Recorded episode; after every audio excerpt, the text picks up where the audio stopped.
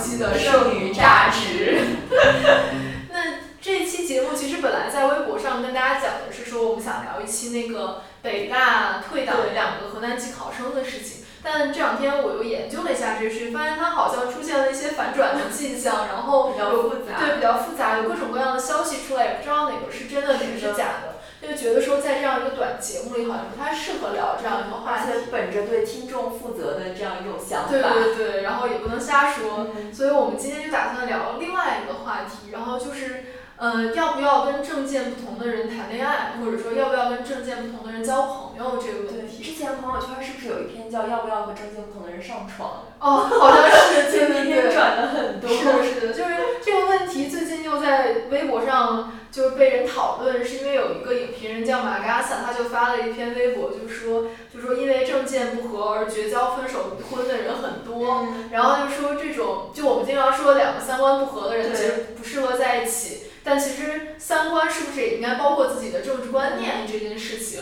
然后他自己认为是应该的，他就说政见不合应该是所有观念差异里最让人痛苦的一种。对，然后他这个微博下面就有很多人发表自己的观点，然后有一个我关注的作家叫乔麦，他就说他觉得也不至于到绝交的程度，就两个人避而不谈就可以了。我大概也是荞麦这种做法，就就是我们可以求同存异。就如果是我们有差异的地方，可能我就会选择哈哈而过。就我不太我不太是一个会和别人争论的人。我希望的是可以避免这些矛盾和冲突，或者说我们意见不合的地方，然后我们就可以维持这个友谊非常平稳的进行。就维持这种表面的和平。对，然后我看还有一个网友说，他说他觉得亲密关系里面的矛盾也不是源于政见不合，而是因为就是缺乏共情能力，就是我们对和我们不同的人其实缺乏那种理解的愿望、理解的意愿和理解的能力。对，然后。这一点就让我想到说，前两天我看那个叶公子，他发了一个微博，特别搞笑。他就说他一个女性朋友交往了一个健身教练，然后这个健身教练呢，非常甜蜜嘛，然后过了一段时间之后，就发现很难相处，因为这个健身教练就是那种会为上街砸日本车、砸肯德基叫好的那种人，然后 然后他的女性朋友就很苦恼，是因为说他也能理解这个健身教练为什么这样，可能是因为他受教育啊，包括他成长经历什么这些复杂的原因，但这个健身。教练却不能理解他为什么，比如说他为什么为了同性恋平权特别积极啊？就是感觉说这种共情能力，它似乎也是有高下之分的，而这个高下之分也是跟一个人，比如说出身的阶级啊、受的教育啊这些，包括性别啊，都很有关系的。那这种情况下，其实。你也可以把这种共情能力归结为，比如说他的政见或者说观念当中的一种吧。嗯。对，似乎他好像是不能解决政见不合的这个问题。嗯。有时候我觉得在亲密关系，我们会倾向于更苛责。就我不知道你有没有这种感觉，就就是说，如果他是一个陌生人，或者他是你朋友，或者他是你父母的话，你觉得反而还好。但如果他一旦变成你的另外一半的话，你就会对他有更多的要求，就会说你为什么不能包容我、理解我，就是。就会有这种感觉。对，因为我觉得好像亲密关系就是那种情感浓度最高的那种关系嘛，就是你对里面要求会高，而且你觉得他没有什么借口。比如说你父母可能你们这差着辈儿呢，对吧？就是本来你们的成长环境啊、年代都很不一样，那他如果不能不太能接受一些新鲜事物，或者不能不能接受一些边缘群体，你会觉得说那还是有情可原的。那跟你同样大的伴侣为什么？他不能，而且就是首先，其实可能你选择了这个人，就代表你对他是一开始是有认同的，然后在这个有认同基础上，你突然发现，哎，他怎么和我这么不一样？是的，就会有一个落差感。对，然后我看到叶公子，他就这个微博，他在讲这个故事时候，他有得出一个结论，他说你不要期望在亲密关系里面得到全部，就说如果你的伴侣，比如像这个健身教练，可能是一个很漂亮、长得很好看，然后身材很好，并且可能对对女朋友很体贴的人，那你觉得说这些优点就够了？那至于他是不是一个支持同性恋平权的人，似乎好像就没那么重要，对。我觉得这个其实要看每个人的选择，就像我身边有一些朋友，他们可能很坚持说，我一定要找一个三观非常像的人，这就导致他们真的很难找到。就是就是，如果可能你身边非单身的朋友，就你可能会发现他和他的伴侣，其实他们们很多方面都不一样，但他可能可能就是生活习惯很契合，但这样也会也会成为他们在一起的理由。但我自己是觉得说，我们不需要对这个东西有一个评判，就是找你找三观相合的人就更高级，然后你找生活方式相同的人就就是是一种更轻易的生活方式。我觉得也不需要下这个判断。对，就是比如说，就是有很土的话，就是你你是找一个 soul mate 还是找一个 life partner，对，就是很不一样的。是的，是的。就但是我我自己的感觉就是说。嗯，即便不是讨论到这种社会议题，就是两个人的，就是政见不合，也是会体现在很多方面。只是有时候大家没有看到，说它背后的其实根源是因为你们俩在政治观念上不一样。对，就比如说我跟我男朋友经常因为送外卖，就点外卖的事情吵架，就是因为比如说你点个外卖，然后这个送餐员送晚了或者汤洒了。然后他就会很生气，但是我觉得有时候我也会很生气，因为毕竟人饿的时候就是很容易生气的。是的。对，然后他好不容易送来了，再你又不能吃什么，就感觉说啊确实有点窝火。但是但是，比如这个时候我男朋友就会说，那你投诉他，给他打差评什么的。但一般我都会选择不投诉，因为我就觉得说他也很不容易，这样也不是他的错，就说肯定是这个外卖公司，比如说他人员调配的问题，或者说他不愿意投入更多的成本嘛。那最后肯定，如果你投诉的话，肯定是这个送餐员他本身背锅，其实对就于事无补的这个事情。但是我男朋友他作为一个学经济学的人，就他就永远觉得说，在这个市场经济的环境下，就是说你如果想要对方改善服务质量，你一定要是要通过不断的反馈意见来达到的。就是说，他说他觉得最后会会达到一个好的结果，就是说大家都会做得更好。那你为什么不这样做呢？对，我觉得这真的是非常典型的两种思维。对，这就是左派和右派的思维方式，就是 然后也是学经济学的人和学人类学的人非常不一样的思维方式。对，我会觉得说这种冲突可能在，我觉得很多人应该都遇到过吧，但是可能大家有有的人不会把它解读为一个政治观念上面的差异，但我觉得它本质上就是这样的呀。就这个政见不同，不是说两个人一定要坐下来聊政治，它才会浮现出来，它是。就是进入到你生活当中每一个方面的，我会觉得这种时候，如果对方跟我政见不同，我就我就没有办法搁置这个事情。其实就就其实政见也可以换成说观念不同，或者说就是思维方式。但但我觉得就是说，当你两个人这样碰撞的时候，就是你要怎么去维持这个平衡？还是说最后一定会变成说一方就会压制另一方？那肯定就是对方屈服于你你嘛，对吧？那那其实，在你这关系里，其实还是有一个强势和弱势的问题。但是我觉得你是没有办法去这样去去征服一个人的观念的。就是你所谓的，如果说你真的让他让他不跟你吵了，或者说让他不再在你面前表达他自己的看法了，并不能改变他究竟怎么想。那这是你想要的状态吗？就是让他在你面前不不表达自己的看法，就这其实也并没有改变他这个人和他的观念，对吧？我觉得是很难让他不表达的吧，就他这件事儿，比如说你们吵了一件事儿，然后吵到最后发现他你吵赢了，他吵输，他就说那我不说话了。嗯。那他下一件事情还是会说的。就我是觉得这个争论的过程很累，因为我最后其实并没有办法改变他的观念，就我不能说我通过。这这个争论的过程，我最后说服了他，他完全认同我的观念和我的看法，所以我就会选择说，哦，那既然我们谈完这一次，我发现了我们可能有分歧，那以后我也就就是我大概会揣测他他跟我不同的点大概在哪里，然后我下次遇到这样的问题，我就选择不争。就如果对方是一个非常喜欢跟我争论的人，我就会说啊，我们能不能不要聊这个问题，我们能不能换一个话题？就我我我是这种策略。但就是这个前提是你能接受对方跟你的观点不一样，我可以就是他不会 bother 到你。我觉得我他不会，就我觉得这个是我们之前聊的，就是就感觉是一个自我认同和边界感的问题，就是就是这些事情不会影响我的我的我的这个认同和我的这个边界感。然后比如说对方不认同我的观点也没有关系，这不会动摇我对自己的认知，就是或者也会影响我那会动摇你对这个关系的评价吗？也还好哎。不是，那那这个会动摇你对一个关系的评价吗？我觉得会，就我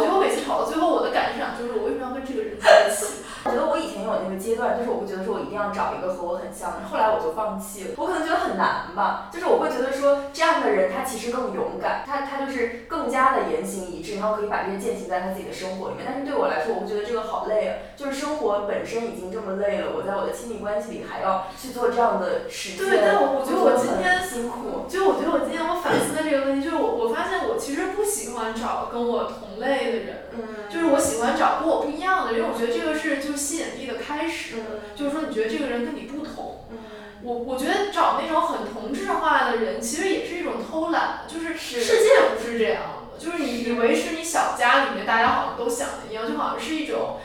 嗯，就是一种社群里面的假象吧，就是你你因为你是这样的人，所以你进入了这样的社群，或者说你建立了这样亲密关系，你就觉得好像大家都应该是这样想的，这其实就是个假象嘛。但是我会觉得说，当我跟一个和我观念不同的人在一起的时候，我依然还是会想要说服他。嗯，对，就是或者说，我会觉得说这种东西构成了我关系里面的张力。但问题就是说，你想说服他的前提是你觉得你自己是对的吗？我当然觉得我自己是 对的。但这这个事情就是，如果两个这样的人在一起的话，就对方都觉得自己是对的，就是那这个东西，就是你其实没有办法说服对方。但是我觉得就是像他这里，就是刚才那个燕公子那个微博里讲的嘛，就是说共情的能力也是有高下之分的。嗯。就是说我我觉得我大部分时候能够理解这个人为什么这么想。嗯。但是这个并不等于说我认同他是对的。嗯。对，就是说你在说服他的同时，你先认同了，就是你先了解、认同了他的处境，然后你就是在这个基础上，你还是希望他认同你吗？对，就是。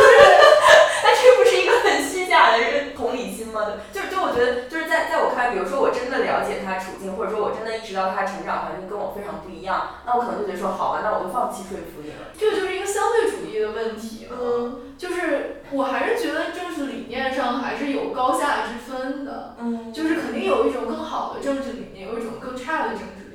我，当然同意说认同那些更差的政治理念的人也不是故意的，嗯，他是有一定原因的。但我我还更倾向于认为说，就是你了解的越多，你可能会对一个东西的执念越少一点。嗯，这个这个我是认同的了。对，但是你说他，比如说。就是他认同一个更差的政治理念，可能是因为他的家庭的因素，或者说他接受教育的这些我能理解，或者说他是非常 privileged，也有可能，就是说他以以至于也限制了他的共情能力。但是我会觉得说，就是你理解他的处境，理解他为什么会这么想，和你认同他的想法是两回事儿。我觉得大部分时候我都能够理解对方为什么会这么想。我觉得是基于这点，我能够跟跟我政见不同的人生活在一起。但我觉得另外一方面就是说，不代表我真的认同他的想法，就是他的想法依然会对我造成影响。但你觉得就是上次舒萌说的那个，就是他他就说他说在，当然他上次说的是在性别平等的领域，他就说在性别平等的领域，其实在其他领域是一样的，他就说你光倡导一个观念是不够的，就是说你最重要的其实是关系上面的实践。嗯，对，就是你会觉得这个重要吗？就比如说，有时候我就会觉得说，我经常自己处在一个非常政治性的处境里面，就是我觉得我能够非常清晰的感觉到我自己生活的政治性。比如说，我觉得我男朋友是比我更 privileged 的人，所以他的很多想法会对我造成有现实的压制感，所以就他就会激起我想要跟他争辩的。意愿，但是我觉得这个对我来说是一种政治实践，就是不光是因为我们两个是情侣，然后我们是这种日常的 setting 下的争吵，就是跟感情很多时候没有关系，只是说因为我已经感受到了阶级在每个人身上的这种烙印，所以我才会对这个东西过于敏感，所以我才会想要在很多事情上和他争论。我觉得这个就是因为，就是因为这个政治性。迫使我要这么做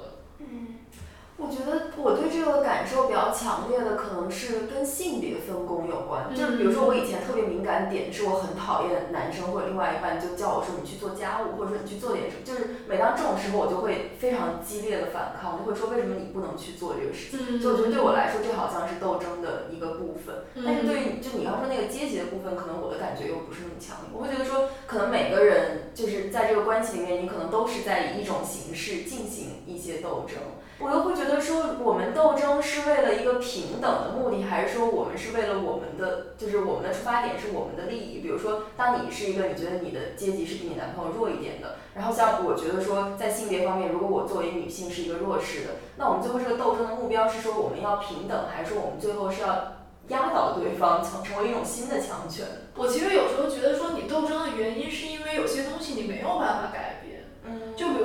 永远不可能成为一个强势性别，或者说，如果比如说我跟我的伴侣之间有阶级上的差异的话，我这个阶级上的差异是已经注定了的，就我没有办法改变，所以他才会对我造。成强烈的压制感，或者说他才会影响我的亲密关系。就如果说我们之间还是有，比如说权力关系调转的可能性的话，我觉得这个。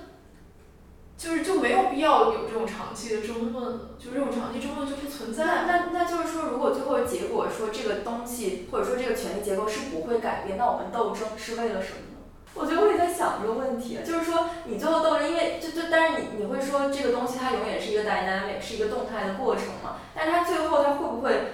就是这个结果确实是会变成可能就就是会有一个强势方和弱势方，还是说它其实是可以维持一个比较平衡？那如果他如果是最后他一定会有一个强势方，那这斗争的结果就会变成说你要不就是下位者，你要不就是通过压倒别人，最后成为了一个新的强权。对，但我觉得另外一方面就是说，一个纯粹就完全平等的关系都是不存在的，是的。就是你们之间是有方方面面的不平等的，就是比如说可能对方在阶级和性别上占优势，但比如说你在知识和话语上占优势，就是这些都是是此起彼伏的嘛，而且就是你永远不可能达到一个静态平衡的状态。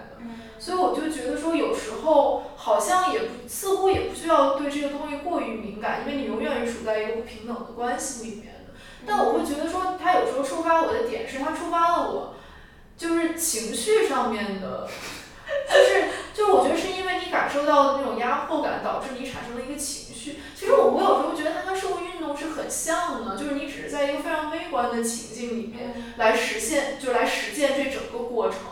就是比如说我昨天晚上看那个《燃烧》，就我就觉得说它里面，就虽然我跟那个男主角其实阶级什么整个出身都很不一样，但是它它里面其实都没有把它的很具体的，比如说他阶级情况，或者说它不是一个很写实的那种描绘，他就描绘那种他的状态，就是他的状态就是他是受到很强的压抑，但是没有办法突破他的那种感觉。但我觉得我完全能共情他那个感觉，就是他完全是一种情绪上的东西，然后他最后就会导致说需要有一个出口，就不管是可能我觉得在微观的实践里面可能就是吵架或者是什么，但是比如说在一个社会就更更更大的一个 scale 里面，可能就是比如说社会运动或者就是我我会觉得它是一样的，就是你你永远在你在私人生活里实践一种政治生活，而就是在目前的环境里，它似乎是唯一你能实践你政治生活的一种方式。那比如说，如果是这种情况的话，就是如果我们在个体的或者说就亲密关系这个领域去实践这样一种政治生活，那它有没有可能就是有更加扩大，就扩大到一个更大的层面的可能性呢？还是说它只能被限制在这个亲密关系领域？对，我觉得就是比如比如说你能不能跟证件不同的人做对谈恋爱啊，后面可能就扩展到说你能不能跟证件不同的人做朋友。对，我觉得这就是好像是个链条一样吧，就是如果你愿意的话，好像它是有一个向外的可能性的。但就是想想就很累。我在想，就是如果一个人他一直过一种这样斗争的生活，不论是在私人领域还是公共领域，那他的生活状态是什么样的？或者说，就是就是你要找的伴侣是不是跟你一样的人？就是我我我们都要达成这个斗争的共识，就是我们在这个亲密关系，我们也去实践它。那如果没有这个共识的话，这个关系会变成什么样？但我觉得就是我们的情况可能属于，其实我们处在一个相对好的亲密关系，就是我们跟伴侣的共识显大于分歧的。而我觉得是有一些人，他是真的处在一种需要斗争的亲密关系里，比如说家暴受害者，或者说那种丧偶式育儿的母亲，就他他家庭里面这个权力关系已经太太过于倾斜了，或者说他跟他的伴侣在非常重要的问题上完全没有办法达成共识。就以至于他们形成那种非常不平等的亲密关系。那这种情况下，那你显然他是要斗争的，对。但比如说像这种，其实我就在想说，那就是为什么一开始你会选择走入一段这样的关系？就我的意思说，可能说，如果他最后的关系结果是这样极度的不平等，那他可能在开始的时候就是没有这个斗争意识。那如果他一开始没有这个斗争意识，他走进了这个关系，他最后就是他在后来这个过程中，他可能也是不会有这个斗争意识。但是我觉得是这样，我觉得这是大环境决定的，就是你没得选嘛。嗯。就比如说你今天在一个中国生活的女性，你说我想要一段婚姻，这段婚姻是没有孩子的，那你的选择是多少呢？可能你只能选千分之一甚至更少的男性，但你大概率还是会选择一个想要孩子的男性，因为你想要一个满意的伴侣，而不是说你把这个框架限定在千分之一的男性里面，你再从里面寻找。那我觉得这个其实就是。很多时候是迫不得已的，就你可以理解为迫不得已，但其实是一种无意识。的东西，就你你确实没有办法在一开始就选择一段你完全满意的亲密关系。对，而且在一个比如说对于性，就是对于异性恋这个框架来说，就男女之间本身这种超级大的结构不平等，就已经影响，其实影响着每一段亲密关系。对你其实是没有办法逃离这样的一种命运的，我会这样觉得。我觉得我似乎觉得说大家是有一个斗争的需要，而斗争的。就是起点可能是你自己的亲密关系，对，但我觉得就我们这样说，大家也不要理解成说你在亲密关系里面一定要形成一种对抗性的关系，这才是一个好的关系。就就就就是我们这个这个讨论不是说要教导大家说我们一定要变成一种很抵抗的姿态，就这个抵抗姿态可能不是一个非常暴力的、非常激烈的一种形式，它可能也是可以一种温和的方式。我觉得就是协商的方式，嗯，就是可能就是要协商，然后要讨论，然后不要害怕有分歧或者冲突。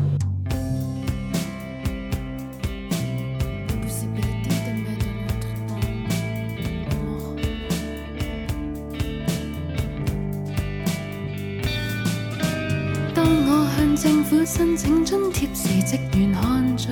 我，然后问我申请津贴到底是基于一个什么的七夕的时候，我就看到那个澎湃信仰市场，就他编译了一篇那个迈克尔哈特的那个文章，叫《走向爱的政治概念》，就是哈特就是现在西方很著名的一个马克思主义者。然后他在里面就写到说，他说我们要倡导一种具有政治性的爱，然后这种具有政治性的爱其实有三个特点，然后就是在这里可以跟大家分享一下，就是第一点就是说这种具有政治性的爱，它取消了传统的公司之分，然后创造出一种既具有亲密性又具有社会性的我觉得就是刚才我们是也说的，就是我们觉得就是说其实亲密关系就是你社会关系当中的一环而已。对，就是它其实它这个亲密性的爱指的就是 love。这个爱吗？还是说它是有一个更广泛的定义的爱？就是爱，嗯，但是它它，因为它讲的是说取消了公就传统的公私之分，所以它既不是所谓的小爱，就是爱情，它也不是就是比如说爱国这种爱，就是它是一种取消了这种界限的一种，就是它是一个更大的概念吧，你可以这样理解。然后它第二点，它就说这种爱必须在一种多元性的场域中运作。通过差异性的相遇和交往来实现。他就说，现在有很多，比如他举例子，就是一些民族主义者，他对一个民族或者国家的认同，它其实是一种一，它叫一体化的爱。它所谓一体化的爱，就是一种追求共性和就是成为共性的爱。就比如说，我们都是这个国家的人，我们就都要怎么怎么样，就是他是不允许差异性。他其实这种就是有点像我们刚才讲的那种强权意识的那种爱。他说，但是他不要这种，他是要那种让差异性相遇的爱，就是我们都可以有不同，但是我们还可以彼此。接受是这样一种关系，然后他最后一点就讲说，这种爱必须承诺一种生成，在爱中与他者相遇，然后我们可以变得不同。然后他就说，爱总是一种冒险，在爱中我们抛弃自己与社，自己与世界的某些关联，希望创造出不同的、更好的关联。对我当时看的时候，我觉得他讲的是一个很抽象的，或者说很理想化的概念，但是我会觉得说，在生活中。其实确实也是有这种可能性的，对。但我觉得就会觉得说，你说如果按照他的这个理想化的模型，那在现实生活中它对应的是什么？就如果你是追求一个差异化、多元化的，那是不是我们应该去找一个跟我们阶级完全不同的人谈恋爱？就是我们现在我们之前讨论这个范畴，其实大概还是说我们。其实找了一个和我们阶级差不多的，然后大可能大在大面上是相同的，然后有一些部分是不一样。那如果我们要实践一种更激进的爱的模式，我们是不是应该去找去跨越这些所有的阶级的界限，或者说藩篱，然后去找一个跟我们完全不一样的人？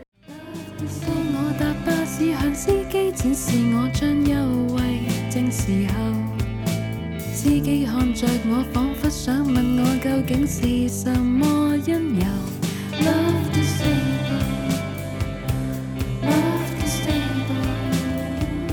上就是本期剩余榨汁的全部内容，感谢大家收听，